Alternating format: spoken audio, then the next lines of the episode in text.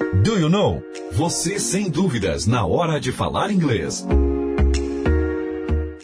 Good evening, teacher.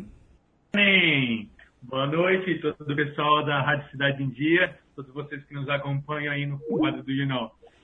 Sobre o que a gente fala hoje, teacher?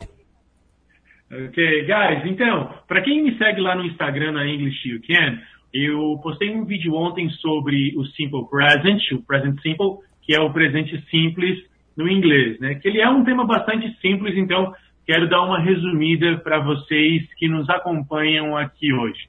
O presente simples do inglês, ele já tem o nome de simples, exatamente porque ele é muito simples. Então, porque no inglês nós não temos a conjugação de verbos, então em todas as pessoas nós usamos sempre a mesma forma verbal.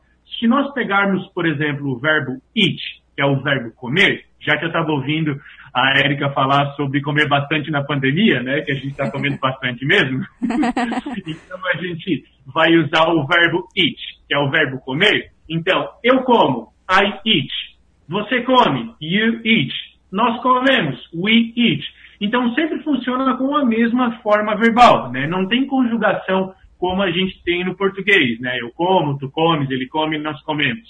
A forma verbal no inglês é sempre a mesma. Nesse caso do simple present, do presente simples no inglês.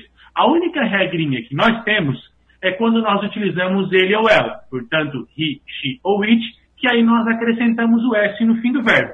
Essa é a única regrinha.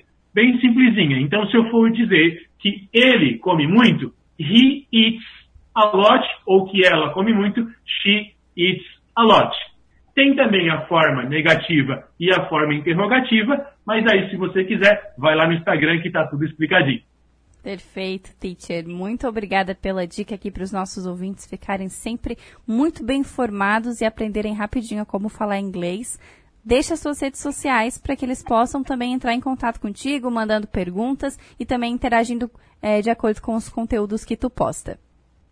Ok, então você pode acessar o meu Instagram pessoal, que é um arroba renanbexata, com dois T. Lá você vai encontrar o meu perfil profissional, que é english.youcan, que é o inglês você pode. Então lá você vai encontrar sempre vídeos, pensamentos e explicações. Você pode dar sugestões lá também sobre os temas a serem trabalhados nas próximas lições. Fique à vontade para me perguntar lá, porque, como eu digo, né, que é o meu slogan English You Can, inglês você pode.